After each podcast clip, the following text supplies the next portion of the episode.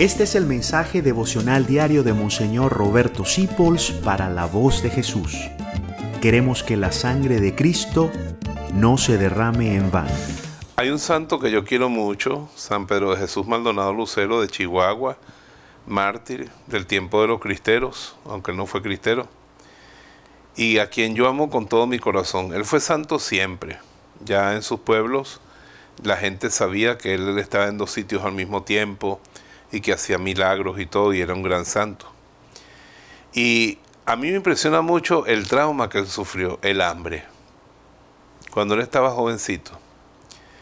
Eh, el hambre era tanta que tuvieron que cerrar el seminario. No tenían qué darles de comer. Le daban frijoles ahí con, con gorgojos y llegó un momento que le dijeron váyanse a su casa porque no hay con qué alimentarlo.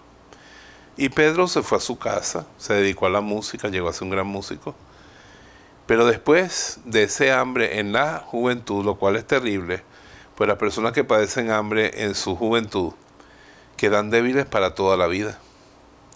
Por eso hay que alimentar bien a los niños y a los adolescentes. Y encima de eso quedan débiles a veces en el cuerpo, en la mente también, pero él superó ese trauma del hambre. Y llegó a ser un sacerdote, pero entregadísimo, entregadísimo, que nadie sabía de dónde sacaba fuerzas el padre Maldonado para hacer todo lo que hacía. Era bien empecinado, bien pegado de su pueblo, del Santísimo Sacramento, de la Virgen Santísima, lleno de amor. Entonces, a lo mejor a ti te ha tocado pasar hambre y pobreza en tu juventud. San Pedro no pasó pobreza como tal porque estaba envuelto en su casa, por su familia, pero sí llegaron a pasar hambre. Si la vi en el seminario, la vi en toda la ciudad. Y sin embargo, él no se quedó toda la vida con una lamentación ni nada, sino que superó eso, superó ese trauma de, tanta hambre en el seminario que tuvieron que irse para su casa. Que Él nos ayuda a nosotros a superar las tristezas, las amarguras de nuestra infancia, de nuestra juventud, de los momentos difíciles, sobre todo aquellos que tuvieron que pasar por etapas duras económicas. No se quede en eso, levántese. Dios tiene vida, tiene proyectos, tiene bendiciones para usted. Y como San Pedro Maldonado, nos haya tocado lo que nos haya tocado vivir, caminemos hacia adelante.